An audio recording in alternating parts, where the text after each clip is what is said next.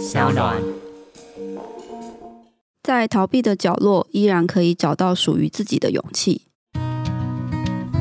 嗨，欢迎来到我的森林，我是很可爱又很可口的海苔熊。海苔熊心里话，在这里陪着你。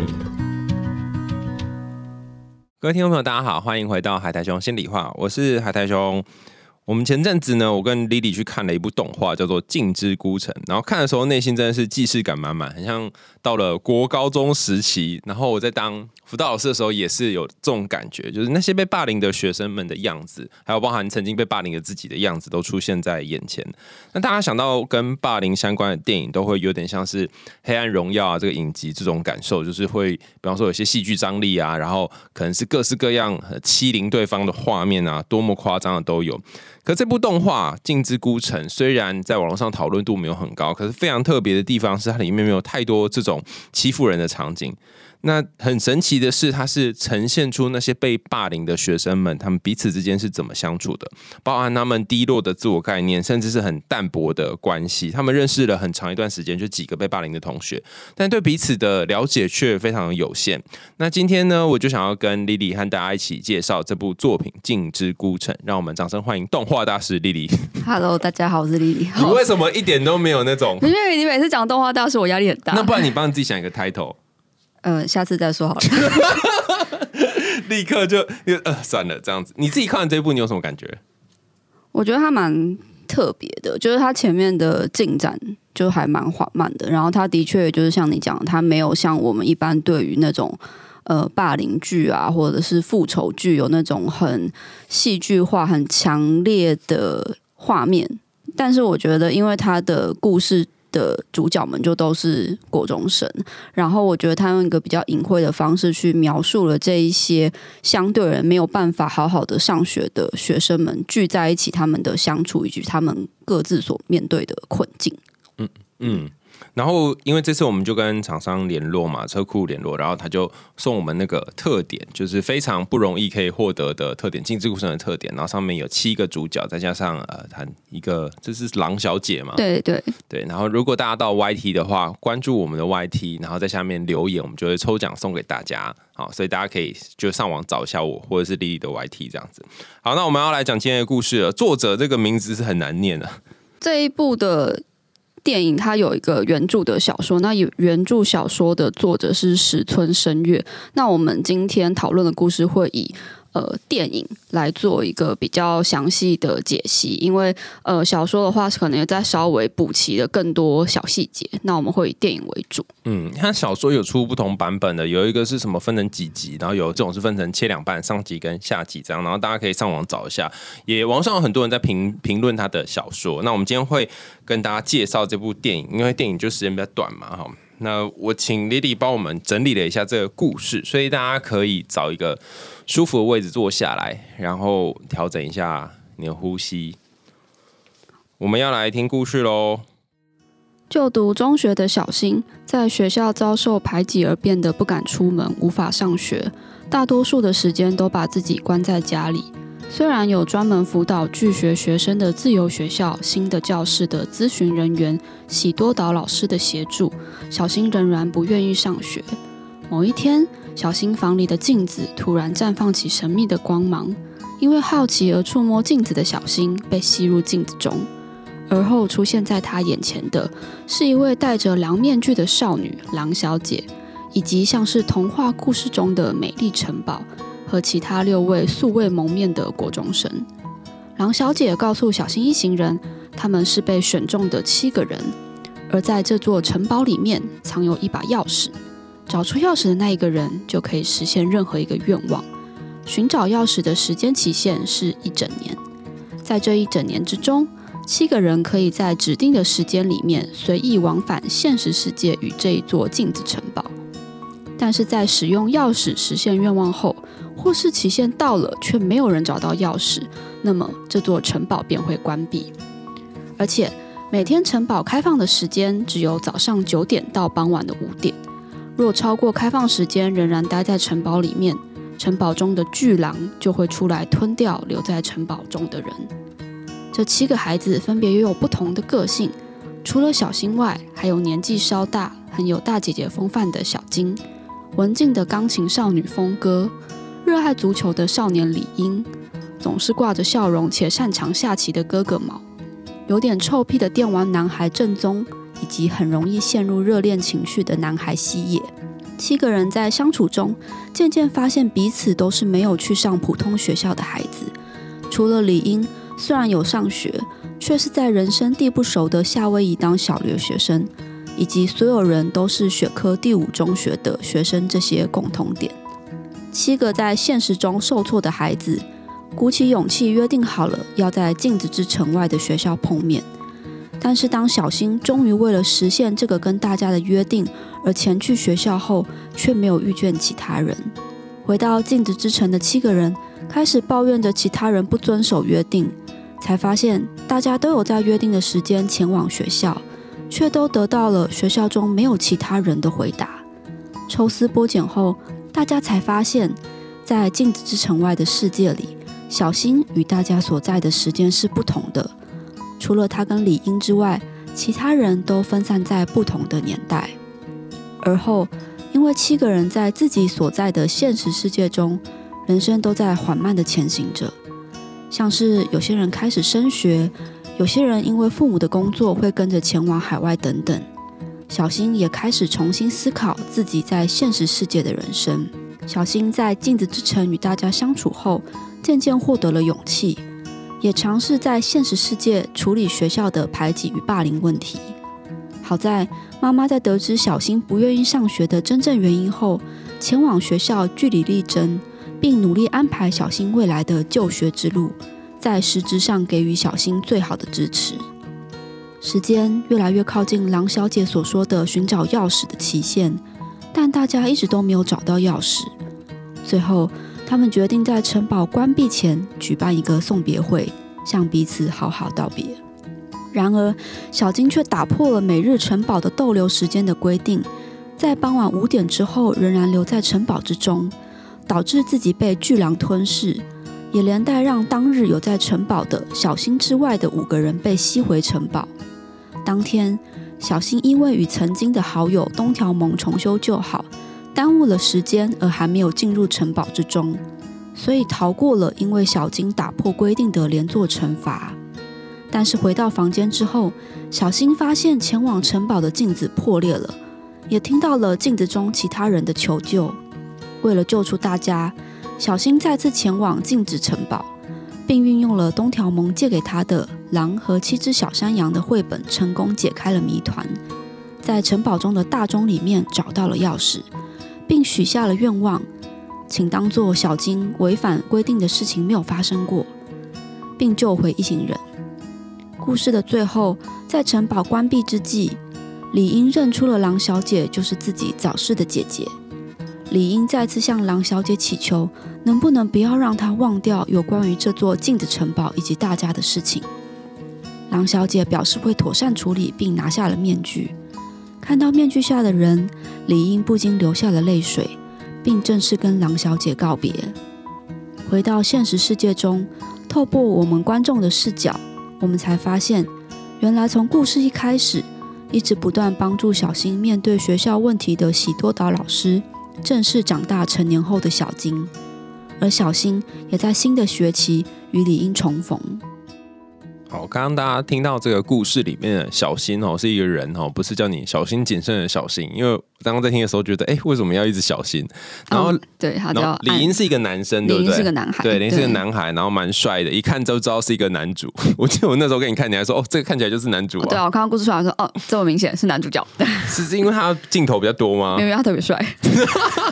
特别帅就是男主角。好，然后呃，这一部片那时候是你叫你你问我说我们可不可以一起去看，对不对？对，对因为我觉得它的题材还蛮特别的。是什么吸引你啊？我那时候看到海报就还蛮吸引的，因为它是一个望着镜子中的女孩嘛，就像我们后面这个海报，就是望着镜子中的女孩，然后还有一个戴着狼面具的小女孩。那那个狼面具加上红色衣服，就会让我想到小红帽与大野狼嘛。那我就是对于这种就是有一点点掺杂了呃童话故事的现代小说啊、电影故事，就一直都还蛮有兴趣的，就很想知道他在讲什么。我那时候看到这个狼女孩，我就有一种很怪异的感觉，嗯，就是呃，有有一个叫恐怖谷理论嘛，就是如果这个玩偶做的很像真人，就觉得有点可怕。那我觉得这一个。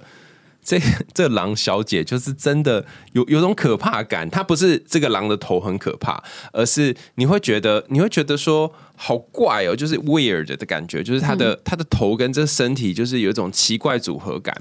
然后那个可怕是让你觉得咦有有有一点不舒服，可是你又很好奇说到底这里面是什么东西，嗯，然后你刚刚说那个照镜子嘛，就是主角叫做小新，他在照镜子的时候，我常常也在想说。我遇过很多朋友，他们是现实生活的环境过得不是很好，然后很很悲惨，或者是他很想逃离这个世界。他们使用的方法就是他可能就是透过看剧啊，或者是呃看电影，或者是那个看小说，甚至是每天都睡觉，就是逃到一个现实世界以外的这个架空世界当中。他能够待在现实世界的时间越少越好。嗯，对，所以我就觉得哦，好像。如果有可能的话，我也想看看镜子里面的世界是怎样。然后预告出来就是有一个城堡嘛，然后里面就是说大家要去找的那个钥匙。我想说，哦，这到底是一个什么样设定的故事？而且因为它的制作是 A One 嘛，然后因为 A One 之前制作我非常喜欢的八六不存在的战区，我就想说，哦，好想再看一下。结果里面哦，原来是他们哦。但镜之孤城就没有什么打斗。A One 是一个什么样的公司啊？被你这么一说，我们本来有要谈八六嘛，对不对？但是后来因为那个。弄弄就忘记了，就是很多人大家敲完我们就讲，对对对，八六不存在那句那一部也是一个哦，真的是很纠结的一部片。对，看到最后你就觉得怎么会这样？可是可是主角也蛮帅的啦，对。然后我喜欢那个女主角，就是穿着军服的那个。嗯嗯，好，我们要讲这个故事了哈。呃，我在看这一个故事，我跟你一起去看，在车库看的时候，有一种感受是，它前面铺陈很长，然后就像我刚刚节目一开始说的，就是这些主角们之间好像。没有什么太多的了解，所以我会有一种 feel，就觉得，嗯，好像我很难去喜欢这些主角。包含呃，我之前在网络上面找到有一个评论哦，这是呃 Shadow Z 他说的，他说作品一路看下来有点不耐烦，特别是主角的个性就小心哈，然后他觉得说为什么小心那边拖拖拉拉，然后要。要进去城堡又不进去，因为他们其实是就是第一次进去城堡的时候说啊，你们可以回家了嘛，然后小新可以回家，然后大家可以呃就有有空的时候可以来这边找钥匙这样子。可是小新就是很长一段时间都没有再进去城堡，然后跟大家的关系也很淡薄，然后我就觉得这到要到拖多久？然后 Shadow Zo 他就说，嗯，可是当他在看这部片，然后觉得这些主角他真的是很难喜欢他们的时候。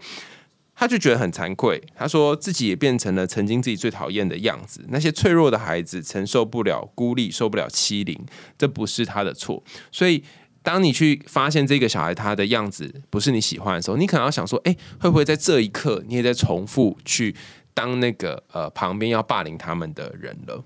嗯，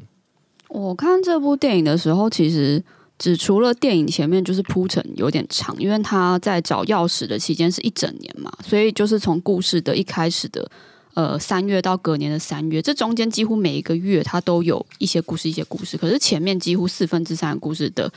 呃，进度都没有什么进度的，就只是慢慢的描写他们在城堡中的相处，然后慢慢的透露一些每个人的故事背景这样子。但是我其实并没有特别觉得自己不喜欢这个主角。我记得我以前在跟你讨论一些故事的时候，我有提过说，虽然我自己蛮喜欢看冒险故事，然后像是宫崎骏的一些作品，然后像是。我们刚刚讲到八六不存在的战区，就是我喜欢的蛮多作品的主角们，其实都是很坚强、很勇敢的。可是我有提到说，这么坚强、这么勇敢的人，其实，在现实生活中是比较少见的，相对而言是比较少见的。我觉得我们大部分人都其实是蛮脆弱，甚至是没有办法这么有勇气面对所有事情的，只是。那一些不勇敢，往往都被我们埋藏在心里。我们可能没有严重到需要去跟别人诉说，嗯，因为我们不会见到你就开始跟你说，哎，我害怕什么，我讨厌什么，这一些脆弱的展现。但是在这一部作品里面，这一些孩子们，他们已经被逼到没有办法去学校上课，他们已经是一个呈现一个在逃避的状态。那我觉得这一个反应其实是还。虽然很脆弱，可是我觉得很人性，所以其实我并没有特别不喜欢这些角色，而且因为在这个故事设定里面，其实这些角色并没有什么超能力，就是有能力的是那个镜子嘛，就是镜子把他们吸进去带到了一个异世界，但他们本身并没有什么特异功能，也不是什么天选之人，他们就是一般的人。嗯，所以我觉得这一些人放在这个故事里面，我觉得反而是很合理的。就没有，就是一群平凡的国中生聚在一起，然后也没有任何特别突出的地方，就这样。对啊，对，所以故事前面的确是有点慢，但是我觉得也是因为这样，所以大家应该才可以从中看到一些比较贴近现实的画面。就像你，你刚刚有问我啊，就是我们在写稿的时候，你有问我说，在这个剧中有什么是让我很印象深刻的场景？其实我看这一部动画，我在中间有一度是觉得非常不舒服的。哦，就是我不知道你记不记得，当小新在终于向他的母亲描述说他是怎么样被他们班上同学欺负的时候，那一段超可怕的，就是他不知道为什么就惹了班上带头的女学生的不高兴，然后那个女生就集结了其他的同学到小新家去按电铃，然后一直在门外吵着说：“你明明在家，你出来，你出来躲什么躲？”然后围绕在他家的院子，我觉得那画面超可怕的，而且因为你去日本，你应该有发现，他们有时候那种一楼的房子是没有。没有像台湾一样，就是这么多铁窗或者是什么的。虽然我们常常开玩笑说铁窗就是不知道是防不了小偷关了自己的那种感觉，可是其实我在国外念书的时候，我有住过那种一楼，就是它是就是一个 house 这样，它是个 house，然后它也有它也有庭院，那个庭院那个墙矮到就是你跨过去，它就只是一个防君子不防小人，就是直接可以跨过去的。那种感觉，其实然后有时候有落地窗什么那些，对对对对对。然后它的客厅，然后因为我们是住那种 share house，然后 share house 国外的 share house 有时候也会把客厅拿来当成是一个房间，因为它其实就是一个房间，嗯，所以那个房间你也可以当成是就是住的，对你也可以，他就是给学生住，因为学生可能会直接在餐厅做教育厅，他不会有一个需要一个客厅，嗯，我就有住过那种房子，其实我觉得很可怕，就是我是没有办法住在那种房子里面的。然后因为他怎么窗帘一打开，然后那个落地窗很大，或者是旁边就是花园，完全啊，那你那根本就是别人想要冲进来是没有办法阻止他的。对，而且你没有什么，他可能一敲玻璃就破，或者对啊对啊，那个那个摇摇摇摇，那落地窗就打开了。所以我觉得那是很可怕。然后我觉得在故事中，我就是看到小新一个人在家，然后他的同学居然这个样子大而皇之的带着这么多人围住他的家，然后小新一个人在家里惊慌失措，然后他也完全你说。他为什么不报警？他为什么不打电话给他爸妈？可是他一点声音都他都不敢发出来，因为外面人不断在叫嚣说：“你在家里，我有听到声音，你就是在家，你给我出来。”那感觉超可怕的。我当下在看电影的时候，就觉得这是犯罪，就是你已经进到家的庭院，然后这样子不断的大声的给别人逼迫，然后叫一个根本他也不觉得，就他也没真的做做错什么事情啊。嗯，他到底做错了什么被这样的欺负？我觉得那感觉是非常非常可怕的。我觉得比起。最近看的一些动画里面出现的一些恐怖的怪物什么，我觉得某种程度人才是最可怕的。它其实是一种心理上的压力，是是压力啊，是压力啊，而且它是一个跟现实非常有连接的压力，因为这个经验有可能是每个人都会发生过的事情。嗯，而且它是真实会出现，虽然我们不可能住那种房子嘛，我就想说这个场景如果搬到台湾，可能是长什么样子？它其实可能就是说，呃，你在教室，然后呃被其他人欺负的时候，那个欺负你的人他没有打你哦，他没有打你，他就是。拿他的手掌，然后就很用力的敲桌子，或者是他踢这张桌子，把桌子给踢倒，然后也你也没有受伤，你就是呃刚好往后退这样子。可是光这个很大的声音，还有可能有一群人围在你旁边，他们根本就没有动手，就只是围着你而已，那感觉就很糟。我我也曾经遇过有些学生，他们是在厕所，对啊，在厕所，对，然后在厕所，然后可能关注啊，或者是旁边就一群人这样子，你就出来啊，出来啊，这样子啊，哈。然后我之前有遇过，呃，好像是哪一小说还是谁写的故事里面，就说他是在上厕所的时候，左就是厕所女生厕所不是一间一间一间一间吗？哈，然后他就左右都是霸凌他的同学，左边跟右边的，然后他不能出去，因为门外面是同同学，然后左右也是同学，那霸凌他两个女同学呢，就爬上那个厕所上面不是镂空的嘛，哈，然后从上面跳下去，这时候他就面临一个很。很复杂的心情，就是说我如果开门出去，外面也是讨厌我的人；我如果待在里面，他们就即将要跳进来。那跳进来之后，我就要跟两个讨厌我的人在一起，而且他们可能会不知道会对我做什么。所以他跟我说，他那一刻有一个想法，这是很荒谬的想法。他很希望自己可以就是跳马桶里面对，从马桶里面，然后嗯冲水、被冲冲走这样子。最后有没有办法？他就是就是这个把门打开，然后就撞出去这样子，就全部人就围他一起一直打。然后我就想说，天哪，这个。最恐怖的其实不是出去被打，因为那是你可预期嘛。最恐怖的是你在那里面，然后你进退维谷那种感觉。嗯，然后你刚刚说小新他不知道为什么被被霸凌嘛？哎、其实里面有演呢、就是他，他我觉得他也没有演的很清楚，就是那个欺负他那个头头那只领头羊，那只领头羊他的他喜欢的人还是他的前男友之类，就对小新可能有一些暧昧的感觉，但是是他的那个男生对他的感觉，不是小新特别去勾引他。那又怎样？他如果去勾引他，就可以成为被讨厌的理由吗？哦，我跟你讲，霸凌这件事情最有趣的，就是他通常都没有任何理由，就是对啊，他只是看你不爽而已。对对，他就看你不爽，然后甚至是就是说，今天班上他就随便就挑一个，然后就是你了，哦，然后就来霸凌你。所以啊，不过我个人觉得，其实霸凌是有理由的，你觉得就这个人他一定有讨厌的地方？不是？我觉得霸凌是挑对象的。哦，怎么说？我觉得霸凌的程度会挑对象，比如说说难听点，如果今天小新的家里是官二代、官三代，他老爸是警察，他老妈是警察，或者是他家非常的有钱，他们顶多就是排挤他，就是不跟他说话，不跟他同一组。你觉得他们敢带着这么多同学去他家里吗？哦，对耶，就像《黑暗荣耀》里面一样，就是《黑暗荣耀》，他也讲述就是，嗯，当反派女主角在欺负正派女主角的时候，他意思就是说，反正你事情都闹上警察局了，还是有人可以把我们保出去，你就一个人在这边什么都没有得到。就是我觉得大家都说，嗯，霸凌是没有。对，就是什么原因都可能成为他们霸凌的借口或者是理由，但是我觉得某种程度而言，他们会挑更弱小的人去欺负。应该是说，我觉得选对象这件事情是。各种原因都可能会发生，甚至是他可能没有原因。但是如果选中这个对象，他要欺负他到什么程度，可能就看他的背景，还有他是不是反抗程度如何。嗯，对。如果就像你说，如果他背景很厚，他可能就像你说，就是完全可能不跟他讲话这样子。嗯但如果就是一个大家呃呃家世背景也没有太好，然后可能功课也很差，然后各方面都很弱势的话，嗯就把他欺负到往死里打。对啊，或是假如说你挑的这个人，你跟他打架，对方会跟你一起下地狱，会一起打你的话，基本上大家就比较不会找他，因为很麻烦。嗯，对啊。你你讲到这这里哦，我就在想说，这其实呃，这故事里面有七个不同的，应该算是进入这城堡的角色嘛。然后他们的状况也都不太一样。我记得小新当你刚刚讲他被霸凌，就是刚刚那件事情嘛，女主角。然后还有一个叫什么金吗？就是后来帮他那个，嗯，他其他是算被霸凌吗？哦，他应该是算是不去学校他。是拒学，然后因为在这部电影里面，就是因为有七个角色嘛，所以他们的背景都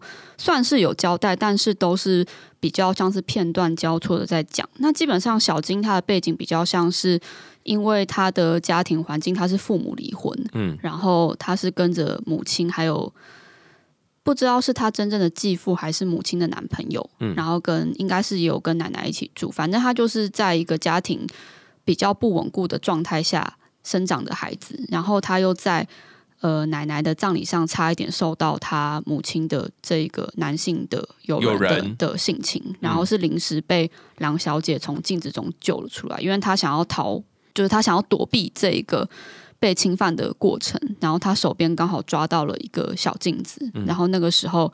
那个镜子不是小金平常去去镜镜子子城堡的通道，但那一天就是他就是向镜子求救，然后狼小姐就让那个镜子把小金安全的带到了镜子城堡就一。个传送门的概念。对对对，它就是一个任意门的概念。对，然后我我猜这也可能是为什么小金他这么想要在最后找到那个钥匙的原因吗？就是我不懂哎，为什么他要这么拼命要找到那个钥匙？因为他是这七个人里面算是，我觉得他应该算是压力最大的一个人。嗯一方面他们这几个人，小金的年龄应该是比较大的那一个，所以他会立刻就面临，就是一年之后，他应该就会立刻面临他的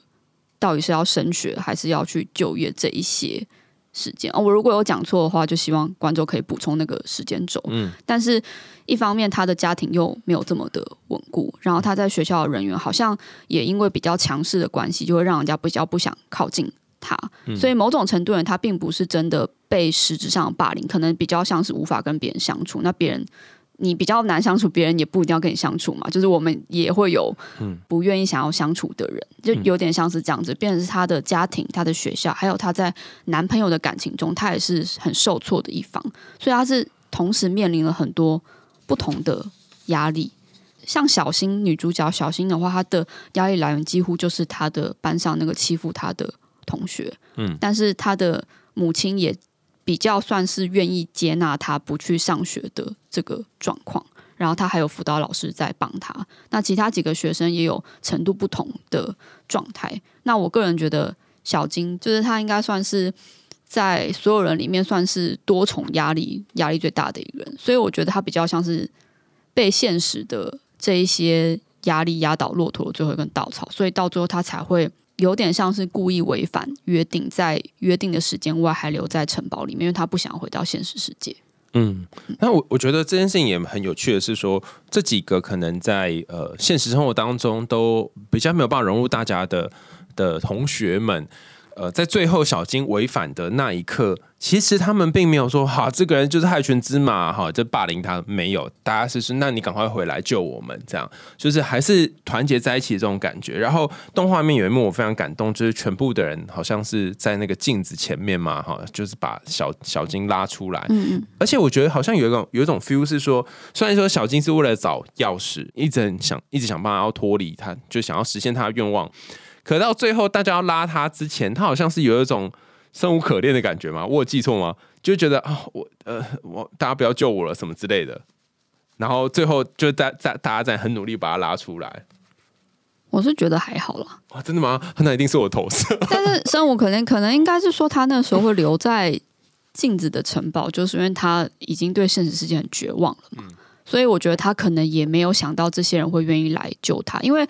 这个故事里面，虽然这七个人好像在镜子城堡里面建立了相对而言比较坚固的友谊，但是他们彼此之间也曾经是有过一些争执或争吵。那你说才刚认识一年的人，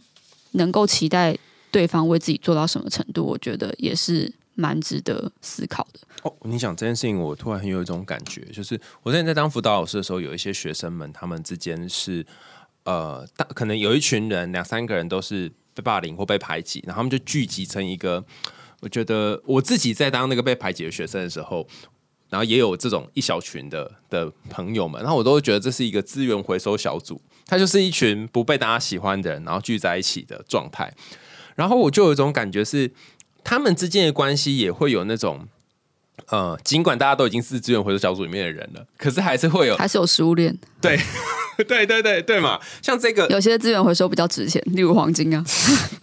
像这部动画里面是那个西野，嗯。西野因为他总是见一个爱一个，然后他总是呃看到哪一个女生就是对他有意思，然后先对 A 表白，再对 B 表白，然后大家就常常取笑他，嗯。然后说哦，等一下就换他了，跟你就是他等下会送饼干给你哦，像这样，所以就算他们这一群里面还是会有这种呃互相打闹，甚至是会我觉得已经超过打闹，就是让他觉得很不舒服的感受，可是。我自己有一个感觉是，我到后来已经我们在写稿子的时候，我才突然想到这一点。就西野他在一般的日常生活当中，尤其在学校，他可能不会像在动画里面，他是直接跟大家说他不舒服，然后呃暴怒，或者就直接把那个感觉呈现出来。我不确定他生死世界会怎么样，但他在这个团体里面，他有把他的不舒服跟大家说，因为大家一直取取笑他嘛。嗯嗯所以我觉得这个空间也提供一个环境，让他可以展现出来。那就像你刚刚讲，其实还有一个点是说，这些同学们之间真的有这么紧密吗？可能他们在跟其他人现实生活当中的相处当中，已经有很多的受伤了，所以他们在认识新朋友的时候，也会有一些保留，所以他们可能就维持一种淡淡的关系。嗯，那个蛋蛋是很难描述，大家要去看电影才知道。就是两长达两个小时，然后大家都没有什么太多的交集，就偶尔来打个招呼，然后见一下，喝个茶就这样而已。对，大概就这种感觉。好，然后我我觉得在看这部电影的时候，有一点我也很好奇，就想问你，那个你觉得时间到底是什么意思啊？就是因为它有限制一年的时间嘛，然后最后拿到钥匙也是到中塔里面拿钥匙，你觉得到底是为什么、就是我有点不懂为什么要这样子。我先讲我的好了，然后等下你看你有没有什么不同的想法。就是我写了一个限时时间限制，是说，像他有一个那个学校叫什么，就是。呃，他除了上学之外，然后晚上会去有一个喜多岛老师的那个教室，叫做新的教室，它有点像是课后辅导，或是呃陪那些可能拒绝的学生。所以像那些在我们现实生活当中这些教室，它是。晚上，比如五点之后才会开，那白天不能进去，因为没办法，他就是你如果白天去，你就等于是助长他拒学嘛，对不对？所以我觉得有一个是现实生活的限制，但这边我有一个不懂的地方在于说，他为什么要限制的时间是你要在上课的时间来，就早上八点到晚上下午五点。就是它不是限制下课后你才可以来哦，是限制上课的时间才可以来。这个我就觉得不太能理解。那至少我可以理解，就是说，呃，现实生活当中可能有些东西你是不能逃避的，你就是得要去去面对。可是，所以它有时间限制是可以理解，因为就是说，你你有一些时间你就是要待在现实生活，你不可以 always 在这个虚幻世界里面。那我不能理解是为什么，还是朝八晚五这个时间。然后另外，它为什么要限限制一年呢？就是我觉得有很多变化，或是有很多改变，它是需要一点时间性的。然后它不会突然的改变，但你要给他一点时间。也不是说你给的时间它就会改变，你得要有一点有一点压力，就是说哦，没有截止日期的事情是不会完成那一天，所以他要给一个截止日期。然后主角也很就跟拖拖延症的人一样，就是到到最后的时候才很拼命在找钥匙。然后最后一个就是说，呃，有些时候我们要面对心灵的变革啊，会需要一点沉淀，就是像酿酒一样，他们前面会有一段呃助跑期，或者是有一段呃认识彼此的期间，然后最后才能有一些比较爆发性的转变。所以我觉得限制时间有它的原因所在，可是我还是有点不懂，说为什么是朝八晚五？你自己的想法呢？我自己觉得。这跟作者写这部小说的动机有点关系，因为我觉得这一个镜子城堡是作者他必须要创造出来，作为一个类似庇护所，给这一些主角们，给这一些拒学的学生们的一个保护的场所。所以他的这个朝八晚五有点像是，因为早上八点到下午五点是他们上学的时间，但是他们根本没有办法去学校上课。然后他们几乎也没有办法向他们的家人，像他们，他们就没没什么朋友嘛，就是他没有办法向周遭的人诉说这些事情。所以某种程度而言，如果他没有这个镜子城堡的话，那早上的这一段时间，他就只能关在家里自己一个人。哦，我是这样子觉得了啦。日间托育中心，就日间托育中心，而且因为这个镜子城堡，他们也没有办法向家人诉说嘛，因为也只有他们能够这七个被拣选的人能够进到镜子的城堡嘛。那以主角们的想法是，可能会觉得说这么荒谬的事情，他们一开始可能也觉得莫名其妙，可能也不太相信。那这么荒谬的事情，我怎么可能会跟我的家人讲？他们就不是属于会分享这种事情的人，所以如果你晚上才开镜子城堡的话，那晚上跑不见，哇，又拒学又翘家，那真的是糟糕 哦。我觉得，对，还有一个实际设计上面的的需要，对啊，因为他们在这个故事里面，像小新他比较，因为这个故事是以小新为主角的出发点，所以我们比较可以完整的看到小新的生活。那他就是有很长一段时间。没有去学校嘛？那他没有去学校的时候，他也就是一个人在家里，所以他的妈妈也是去上班，所以小新才会在家里一个人的时候，才碰到了那一些来威胁他的学生。因为在那个时候，他是在家里，他觉得他把他自己关在家里是一个安全的地方，结果那个家还是不安全。嗯，但是镜子城堡就提供了这个安全的地方。给这些角色，对耶，你这么一说，它是一个庇，就像你说那个庇护所 shelter 的概念。我我刚刚就想到，我们之前在辅导室里面，辅导室也是一个 shelter 嘛。但是比较特别的是，我们通常不会跟他说你二十四小时都待在辅导室，不要说应该说，我不会跟他说你在上课时间都来辅导室，除非他真的是很很严重，或者真的没有办法参与大家。否则，我们就会觉得说，他如果有机会，就是回到班上，可能还是会稍微有可以跟大家相处的这个空间。然后，也的确，如果晚上要跟家人说我要去镜子城堡，也很怪啊，要要怎么开口？他至少在白天有一个可以去的地方。那大家可能会听到，就是说啊，拒学什么，就是没办法去学校，不是很容易理解。我我觉得用一个比喻来说啊，你有没有一种就是很想做一件事，应该说你觉得你必须做一件事，可是。你不知道为什么，就是没有办法让自己起身去做它的这种感觉。然后你想要去，你觉得你应该要去上课，但是你就没有办法，对，没有办法去上班，没有办法去上课，大概就这种 feel。你没有办法促使自己去做。你笑是因为你常常这样吗？每天 always 就要起来，没办法起来。我是一个很晚睡觉的人。你是你是要去睡觉的时候，你没有办法让自己去睡觉，还是什么？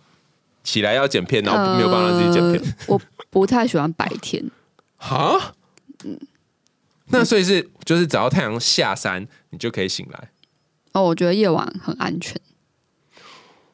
哇哦，这让我感到相当的意外呢。嗯因为我今天出门的时候在找找那个一个资料，我觉得也很酷，可以跟大家分享。就是说，有一些人他是晚上睡觉的时候一定要有人陪，然后下午睡觉不需要哦，嗯午睡不需要，但是晚上睡觉一定要有人陪。然后去找了一些资料，然后呃，它显示说以演化的角度来看，就是我们以前在那些打猎的时代，因为晚上很很黑嘛，很可怕。就像这部这部动画里面是晚上会有狼出来，嗯所以有人在旁边陪，代表说。遇到危险的时候，有人可以协助。对对，所以有的人会认为晚上是可怕，然后白天是安全的。嗯但你蛮有趣的，你刚好反过来，你为什么会觉得晚上是比较安全的？因为我觉得白天很吵，然后白天有很多事情要做，但是晚上你就完全有一个很完整的时间，不会有任何人打扰你。哦，所以那个时间你是可以自己好好利用的。对啊，而且你不会像白天，你就是会有接不完的电话啊，然后或者是比如说有差案电铃啊，或是哪个案子又突然来啊，可是基本上不会有人在半夜做这种事情。然后半夜别人做这件事情，你也可以理所当然的拒绝，哦，不管你有没有在休息，那段时间都是属于我们自己的。我自己觉得啦，哦，我因为我自己也觉得，就是我是比较喜欢假日，就假日我可以好好做我要做事，因为你有差吗？有对我来讲有差，就我是说，就周休日的假日，比方说、呃星期六跟星期天，就有各式各样的，就像你说那业务会跑进来。然后平常一到五就大家会记这些东西嘛，那六日你就可以安心的做你要做事，就有一个比较长的时间，所以我很喜欢假日，然后比较喜欢平日去做一些休息的动作。但我还是蛮希望被工作淹满的，欢迎大家来夜配。对对突然，对，淹淹满它。哎，对啊，不是有人说你可你可以在开始就是试试看，也做你自己的频道。嗯，你叹一个气是怎么回事？你看，你是立刻面临逃避，对不对？就是我的镜子城堡在哪里？对，就想躲进去。好了，这是我们刚刚讲时间线这一，然后还有一个，我觉得你一开始有讲到那个狼小姐的这个狼是什么意思哦？呃，很多人都觉得好奇怪，到底为什么要请一个狼当做这部这个城堡的主角？还有、呃为什么最后要来一只巨大狼，可能把大家都吃掉？那第一个你会想到，可能就是那个呃小红帽，刚刚弟弟讲那小红帽故事嘛。那还有一个我在想，就是说，其实那个狼啊，不是真的狼啊、是他们对于内心的某些东西的恐惧，比方说，呃，他很害怕去学校的时候会被被同学欺负，所以那个狼有点隐喻的是他在学校受苦的生活跟那些很害怕的东西。但是有趣的地方在于说，他们必须进入一个有狼的城堡，而且是那个狼有可能会把他们吃掉城堡，然后在这里面做了一些事情之后，要通过这些考验，他们才有有办法有蜕变。也就是说，人生如果一直逃避，大概你就会没有尽头。那你终究是要去面对你害怕的东西。那另外一个就是，其实这狼的城堡也象征着一种内心的挣扎，就是又觉得自己该去上课，可是又没有办法去上课，然后那个挣扎跟拉扯。他必须在同一个地方被看见，比方说，狼同时是狼小姐，同时帮助他们的人，但是那个巨大晚上的黑狼也有可能会把他们吃掉，所以它是一个矛盾的显现，就是说你你逃离了学校，但最终你还是需要回到学校。那这个这个，如果他们战胜这个矛盾的东西，或许他们就会有一些转变。然后还有一个点是那个保护跟智者的概念，就是我不知道你觉得狼小姐到底是好人还是坏人啊？我一看越看就越觉得好难理解，他到底是为什么要干这件事情。故事的后面是他是我觉得他只是想帮他弟弟找媳妇吧。什么？为什么突然变后宫剧是怎么回事？不是啊，因为李英是他的弟弟嘛，嗯，最后的故事中也只有小新跟李英重新相逢啊。嗯而且李英还跟姐姐三难说，可不可以不要忘了这些事情？然后姐姐还说我会，哎、姐姐是说什么？姐姐说我会来处理。没有你跟你少跟大家补充一个，就是他跟姐姐是发生什么事？李英跟姐姐，有啊，姐姐就死掉了。呃，好像是李英跟姐姐小时候本来很要好，但是姐姐后来生病，嗯然后生病过世之前，李英是呃，好像有一个娃娃屋吗？我但就是有点，我记得应该是不知道是音乐盒还是什么的，嗯然后那个算是玩具吧，嗯装饰就是长得跟镜子城堡一模一样。嗯所以我们那时候出电影院的时候，我们一直在讨论说，就是为什么会有这个镜子城堡。我自己脑补啦，我自己会觉得这一个故事的设定有点像是每一个在濒死之前的人呢，都可以许一个愿望。那李英的姐姐就许下这一个让大家都来城堡的这个愿望。但我有点不懂为什么李英的姐姐要要许这个愿望，她就想要见她弟弟吗？不是，我觉得她是想要让李英不再孤单，因为他走了之后就剩下李英一个人了。诶，对耶，而且因为郎小姐她原本是就是李英的姐姐嘛，然后她其实跟这个他们就读的这个学校原本也是有关系的，因为她受到就是她后来就生病，所以她其实是一直都没有办法真正穿上制服去学校上课，那个制服就是挂在那边，然后她就过世了，所以她其实没有办法真正的过学校的生活。虽然他并不是被霸凌、被排挤，他是因为生病没有办法去学校上课，所以，呃，有一些网友的评论是觉得说，这个镜子城堡跟这些人一起的相处，某种程度也是满足郎小姐可以可能身上国装交朋友的这一个小小的心愿。然后，他也希望自己的弟弟不再孤独，因为其实党小姐的过世也给李英的家庭带给了很大的伤害。嗯，那李英家应该算是比较开明的父母。那虽然就是女儿过世让他们很难过，但他们就是有点像是把自己剩下的爱都给了李英。嗯，那因为李英算是对于足球这个运动也蛮有天分的。那那个时候他们就是有问李英说：“你要不要去？”国外留学，就可能国外踢足球的风气比较好，想要栽培这个孩子。虽然父母对李英的出发点是完全是出于善意，但是电影中就是有小小提到，就是说其实那个时候的李英其实并不想要离开他的父母，但是他说不出口，应该是说他有点搞不清楚发生了什么，还来不及搞清楚发生什么事情，他的父母就以为这个安排是对李英很好，所以就让他出国了。所以他在国外的时候，他。他也不是跟同学处的不好，可是因为他的语言能力没有像大家一样这么 OK，所以他的沟通其实是有一些障碍的。所以某种程度可能不算是真正的被排挤，但有点像是边缘人这种感觉。哎，我记得里面电影里面有讲到一个桥段，他说李英他原本应该也是念这个云科第五高中嘛，学科学科第五高中，然后就是因为透过这什么某个什么计划或者是之类，可以交换到夏威夷的一个地方念书，然后就踢踢去那边踢球嘛。嗯，然后他妈妈每一次放假的时候都会过来做一个什么草莓蛋糕给他，然后切完之后呢就走了。嗯，就是他也没有停在那边。然后我再重新理解这段的时候，我就。就在想说，哎，到底他妈在干嘛？我不知道。就是当一对夫妻，他的大像大女儿嘛过世之后，你可能会心里面有一些东西发生，然后这个发生，你们不知道怎么去面对，因为你也是第一次面对自己小孩过世嘛，可能要逃避某些事情，所以不太敢再有太多的的呃一些亲密的互动，然后把小孩送到。夏威夷这件事情本身，以为说哦，这样好像可以暂时先有一点一些东西先隔开，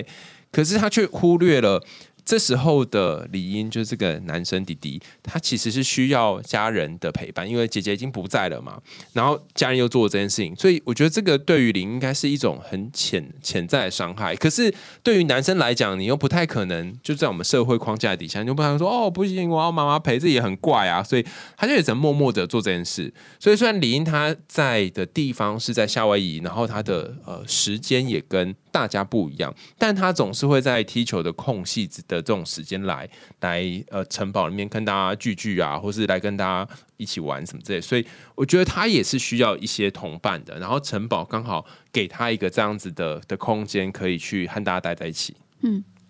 嗯，然后这部动画里面还有一个我也觉得很值得讨论，是有关于他那个隐喻的故事，叫做《狼跟七只小羊》。我们之前有一集就在讲这个狼跟七只小羊的故事，所以大家可以去前面找一找哈。希望那个制作人把它放在 show note 那边哦，有解析说这个狼跟七只小羊在讲什么。那呃，为什么这部动画里面他引用了这个故事呢？在那个故事当中。小羊其实会躲到很多不同的地方，然后总共有七只嘛，就像这个故事里面的这七个人，他躲到不同的地方，然后在呃最后那只没有被狼吃掉的小羊是躲在中塔里面。那为什么会是躲中塔，不是躲其他地方？就想了很久哈。在进之孤城当中，主角的时间是有限的，他们要有限的时间要必须找到，所以这我觉得某种程度上也意味着说，有些东西、有些时间是需要去抓住的关键的时刻，所以。你你在最后那个中塔里面找到钥匙，也就是你在时间里面抓到一个解决问题的的呃关键。那有些东西它真是要到最后才会显现，比方说呃，像女主角她也是在最后从她朋友身上然后得到这个小说，不然他们真花好长时间在找都找不到钥匙。所以，如果有些答案你找不到，也不要太气馁。他可能答案就藏在时间里面，是暂时暂时不知道该怎么办的时候，你就先等一下。好，那你怎么看待这些被霸凌的同学啊？你觉得？我觉得这个故事其实，我那时候看网络上的作者的访谈的时候，因为那个之前台湾有。这一部小说的中文翻译版本，那作者的意思是说，他其实并不是特别想要描写所谓的霸凌或者欺负的这个片段，所以我觉得在这部作品当中，这一些没有办法上学的孩子，比较不像是完全被霸凌，比较像是因为各种原因没有办法好好在学校生活的一群人。然后，就像我们刚刚讲到，有像小新一样，就是别人喜欢他，然后他还莫名的被讨厌的这种倒霉事情。那我们。其中有另外一个女孩叫峰哥嘛，峰哥没有办法上学，原因很特别，他是他是单亲家庭，然后他非常的擅长弹钢琴，所以自从他展现了钢琴才华之后，他的母亲就很想要把他栽培成为一流的钢琴家。那他自己也对这件事情非常的在意的，所以他也是很努力、很努力的练习。可是因为练习过度，导致他在学校的时候，他的所有心思也都放在钢琴上。电影中有一幕是他在球场上上课的时候，他坐在球场边，可是他的手就是在练习弹钢琴，那个琴键按的。然后就他就眼角余光就看到其他的同学在学他，然后在笑他，然后他他就觉得很尴尬。然后他为了这一个技能付出了这么多这么多的心力，付出到到最后他已经搞不清楚到底是真正喜欢弹琴，还是他只是为了要得到妈妈的期待。或者是他为了做这些事情，他到底是为了什么？他已经搞不清楚，而且他付出了这么多，结果在钢琴比赛上面还没有得奖。嗯，所以他最后电影中没有真的很明确提到他最后为什么不再去上学原因。但是我觉得某种程度，这个对他来讲应该是一个超级大的打击，就是你会觉得你付出了一切，结果你自己得不到快乐，你也没有得到妈妈的认同，然后学校同学觉得你是个怪咖。对啊，你就觉得说我到底为那我到底算什么？对对，那我真的是到底是什么？其他几个男生，我是觉得个性比较有趣啊。比如说，像网友就评论说，那个圆圆胖胖的小男孩西野，嗯，就是胖胖的这个，他们就看网友就直接说他是恋爱脑。然后也有其他网友的意思，就是说，如果像这种就是看到喜欢的人就不断的塞东西、送东西的这种个性，其实在现实世界中也是会蛮吓人的。嗯，就是可是如果这部作品里面的设定来看，其实西野应该是没有恶意的，就是。一直喜欢上新的人也不算是真正的，可能会让人家觉得很困扰啦。然后觉得说，哦，你这个人真的是……可是有人规定不能一直喜欢上别人，他又不是同时劈腿或者是什么的，他就只是换的很快。可是就是很大部分人比较不能接受这件事情，嗯，然后就是把它当成是一个笑柄。然后他的个性可能也是属于那种，我觉得他应该是属于某种程度是属于想要讨好别人的类型，因为他在学校。被欺负的理由是因为他家还蛮有钱的，然后他可能一开始是出于一个想要跟大家分享的心情，他就是会带饼干给大家什么的。然后班上的有些同学到最后就是跟他要钱，嗯，那你不要钱我就欺负你，揍你，到最后就演变成这种霸凌的事件。那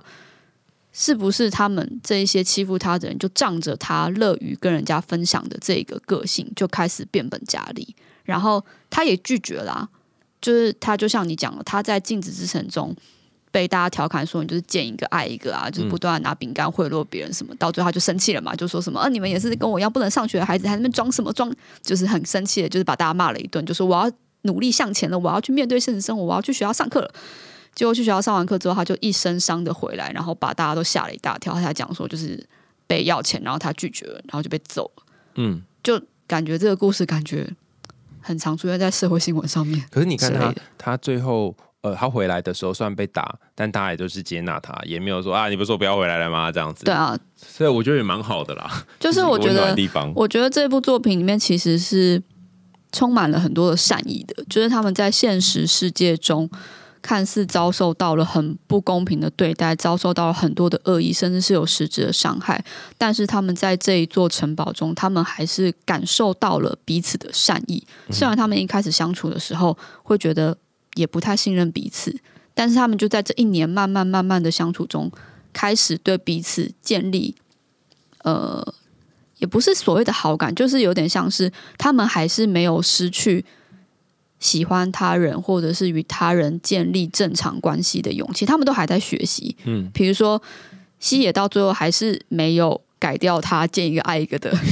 的毛病，但是他还是找到了可能愿意可以接纳他的人。嗯那小金他可能因为在现实中受到这么这么多的压力，最后他选择了有点像是一个很不负责任的方式，就是因为他们都一开始就知道，如果有人违反规定，嗯，在时间之外还留在城堡里，这个狼就会吃掉他们嘛。那其他人也要连做惩罚。那我如果我是其他人，搞不好觉得超不爽，就觉得关我屁事，就是你自己做错了，为什么要连带我？可是其他人都愿意去把他救回来，所以我觉得他们都是善良的人。嗯我觉得这个故事除了传递给我一些他们遭受到的这一些不公平、这一些恶意的对待，他还传达了给我一种，就是我觉得我们还是应该要相信一点善良。虽然我平常并不会这么想，但是我觉得至少在大庭广众之下，我还是愿意觉得世界上是有很多善良的人。可是我觉得那个善意是需要循环的，就像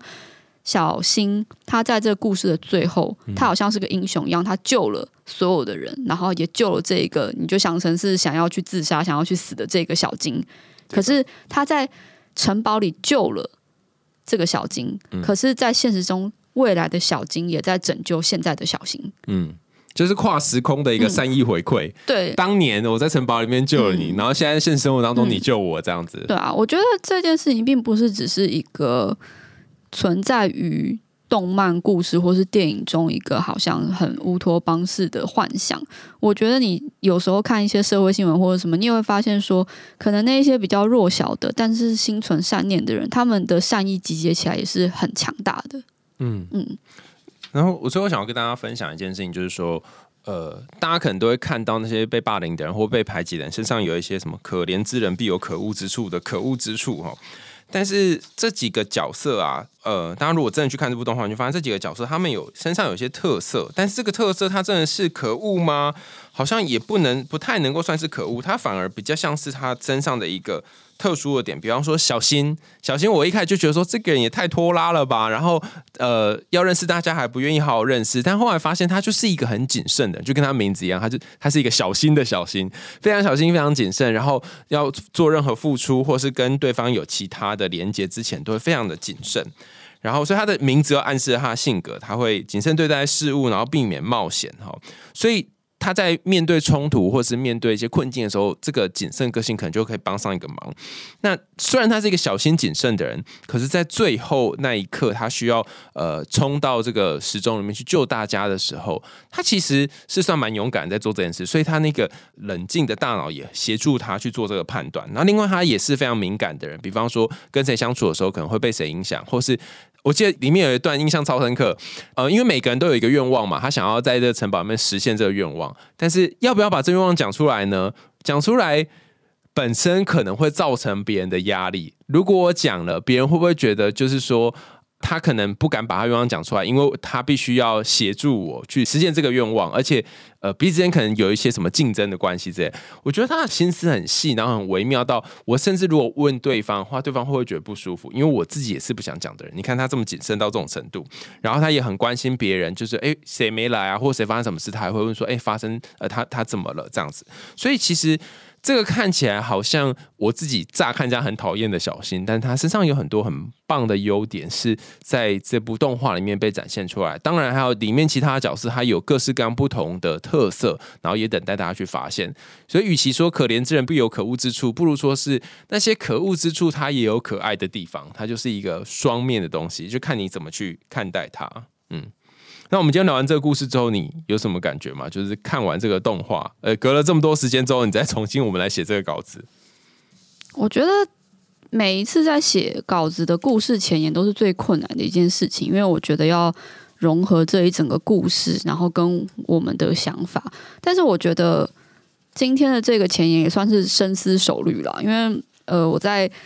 截稿前的最后一刻，终于想到了，就是我觉得在逃避的这个角落，我们可以找到属于自己的勇气。我觉得它就是总结了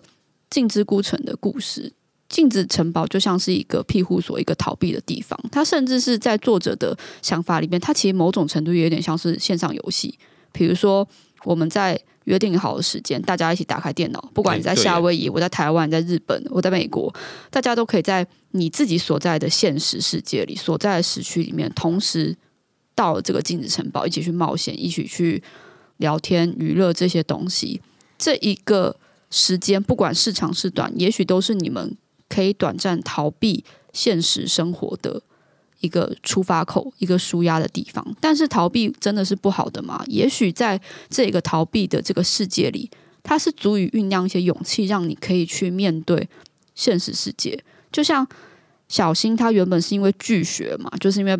人际关系，然后让他不敢去学校。但是他也在镜子城堡中，渐渐的因为跟这一些人重新有了连接，重新有了勇气。然后他们哦，我们中间是不是没有讲到他们？就是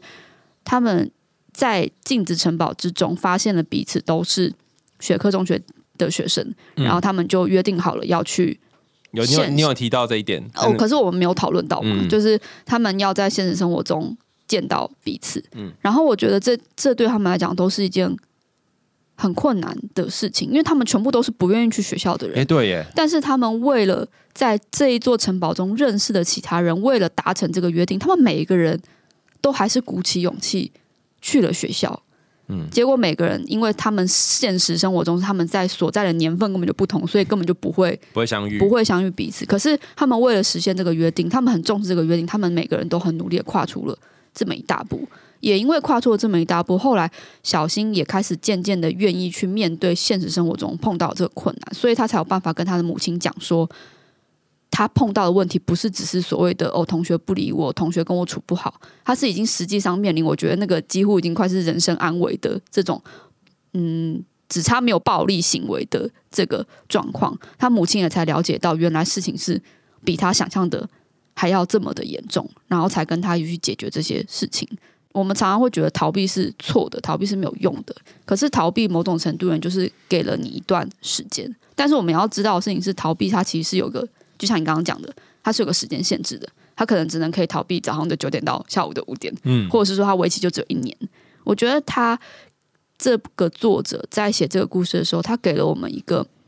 呃逃避的包容空间，可是他并不是希望我们永远 forever 的陷在那个里面。这个逃避空间是要制造更多的勇气，让你足够面对现实世界。嗯，谢谢 Lily 跟我们分享这个关于逃避的概念呢。我其实也之前。在访问其他人的时候，有谈到说，如果你暂时逃避的话，那是没关系；但是如果你永远逃避的话，你就永远都没有办法往前进，你就会在同样的位置，你就困在你自己的那个城堡当中。然后在今天的节目里面，我想要跟大家分享，呃，这个粉丝们的赞助留言，他们真的赞助好多钱。哦我有一天就打开账户，发现哎，怎么都多这么多钱哈？我都没有特刻意去打开来看，然后想说我们要来好好的感谢大家。那不然就我念一则，你念一则好了。哦，好，好吧，好。那我来先来念这个 A L L E I，呃，不好意思，我不太确定知道怎么念哦，应该是 A Lay 嘛，哈，A Lay 在二二年的十一月，你看隔这么久才念你的赞助哈。他说：“海熊，谢谢你，谢谢你访问李玉玺哈，他的经历给我很大的震撼跟无法言语的感动。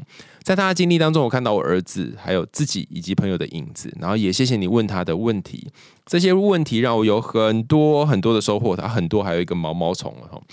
然后我想知道玉玺的智商师是谁，我也很想知道。你可以就是。私讯他的那个 IG 应该有那个联络人哈，他如果有机会想要让儿子去把情绪找回来，那谢谢 A Lay 哈，但是适合他的智商是不一定会适合你的儿子啦哈，我觉得可以四处去问问看不同的资讯，然后找到一个呃适合你儿子的智商师，有些时候可能需要一点调试，或是需要一点呃那个彼此的磨合这样子哦，谢谢你，谢谢你的赞助。好，下一个。刚好是在我生日的时候写了赞助，他是 Stella。然后 Stella 是说：“海苔兄你好，谢谢你每次都很认真的制作节目，一直以来都很喜欢你的节目跟声音，每次听完故事都收获满满，也让我在我的生活中更学会察觉我的情绪，解离我自己跟家人的关系，让我学会要怎么意识自我的需求，在他人跟自我期待中找到平衡。你每一个 podcast 我都有收听哦，谢谢你们一直在空中陪伴我们。”哦，他真的赞助了一个非常非常高的金额，让我就会觉得 吓到尿都快要喷出来了。好，非常感谢你，我会努力继续制作节目的。下一位是阿石啦，石是那个为什么的那个石哈，他是二三年的二月四号赞助的。他说很喜欢听海洋节目哈，心情忧郁的时候会觉得很放松，让我觉得虽然自己处在不好的状态，但是没关系，对吧？因为人总是会有一些不好的状态嘛。然后再来是 K，他也是今年的二月，然后他是说谢谢熊大赠书，我会好好努力读书的。嗯，就只想要抽书送给大家嘛。嗯，下一个是史莱姆哈，他也是赞助一笔分非常高的金额。他说我纠结了很久，谢谢你提供一种选择，叫做接受，接受失去我妈，而不是妈妈死去，而是我妈就是那种要控制儿子，然后情绪勒索、贬低的母亲。那某种程度上面也是失去了这段我跟母亲的关系。那接受我们关系只剩下血缘的关系而已。那为了满足我妈，我失去了自己二三十年，还在修复自己，然后找回自己的路途当中。接下来的人生，我要满足我自己，而不是像之前一样，就是为了满足我妈而已。好，这是来自史莱姆的留言哦。要我觉得要能够。接受是很不容易的一件事，他甚至有些时候你接受一点点，然后一下就又要放弃了，然后放弃了一点点又要接受，他就是在一个反复的过程当中。所以，如果你哪一天又觉得说，哇，我不是已经跟海游雄说我要接受吗？怎么又没有办法？那也没有关系，它就是一个 人生的常态。好，最后一个他没有打名字，希望猫猫可以平安健康。对，希望猫猫，对我也希望。最近如何？就在布布娃，他就是呃，自从我就是对他，这年纪非常非常大了，然后那个我开始比较多的时间去花时间关心他一天的作息之后，我发现他有一些规律，比方说他上完厕所。它就会叫我，就说喵，就是它已经上完了。一般正常的猫猫是上完厕所会把那个猫砂铲一铲，铲一铲，然后然后就出来，然后也不理你。或是有些上完会开始乱冲，但是它不是，它是只要一上完尿尿，它就一定要叫你去把它那一坨尿给清起来。也就是说，它的厕所要永远保持干净。那如果里面堆积了一包尿以上的话，它就会开始尿在外面。是一个非常也算是蛮贴心的，他提醒你了。对，非常任性的猫，而且他每一次尿，他一定会提醒你。他就说喵喵，就是我讲了，对，就是我已经尿了，换尿布，赶快去哦，赶快去换哦，这样子。所以只要花多一点时间在身上，他就会用比较呃好的方式 来回馈你。那你如果就是都忽略他，就惨了。我我记得还有一次，他是是我我回到家的时候。我妈帮他做了一个小房子，然后他就躺在那个房子的角落里面，然后我我我要蹲下来要去摸它的时候呢，它就用两只脚。往他的房子的角落这样一推，所以你就看到有一只对，有一只猫就从那个那个那个箱子里面呜这样滑出来，就是营业中。对，我就觉得哦，好可爱，很像毛毛虫这种感觉。对，反正蛮够追的。对，然后他有时候睡睡睡睡，其实他也没有很大只，因为很瘦嘛哈。他睡睡睡，因为他比较长一点，就是睡超过这个房子，然后一颗头就这样掉在房子外面，哎，这样，我就觉得真的很够追。大家有心的话，可以继续再赞助我们家猫咪布布瓦的罐头，感。感谢大家的支持，对，然后呢，也可以去追踪呃 Lily 的频道。你要不要跟大家分享你最近都在拍什么？我最近就是频道在旅游中，旅游连载中。对，有有那个什么去日本嘛，还要去韩国的。对啊，当然我个人觉得旅游有点不太一样，因为我觉得我就是一个到世界各地都可以把旅游变成动漫的人。真的吗？就是我去了韩国，韩韩国有吗？我我没有看到。我去了魔女宅急便的咖啡厅。但韩国有魔女宅急便咖啡厅？有，它是官方授权的。然后是最近才，嗯，应该是这一两年才开的。然后它就所有的甜点，就是都是魔女宅急便的灵感来源。然后上面就是还有黑猫琪琪的，就是小的头像。然后它的，我点了一杯冰咖啡，冰咖啡的那个冰块是几级？你的意思是说，它可能喝一喝就会融化？对。然后我朋友就说：“哦，你不赶快喝掉，几集就会跟你说拜拜了。”哇，好酷哦！然后我去韩国最兴奋就是这个行程，就是要要等着去那个魔女宅急便的咖啡厅。对，然后他频道除了有介绍旅游之外呢，也介绍了他呃，还有漫画，对，有讲美少女战士嘛，对不对？蛮多的漫画跟动画的。嗯，然后一贯的就是他非常认真的风格，他去分析那个无内直子老师的画，虽然我都看不太懂，对，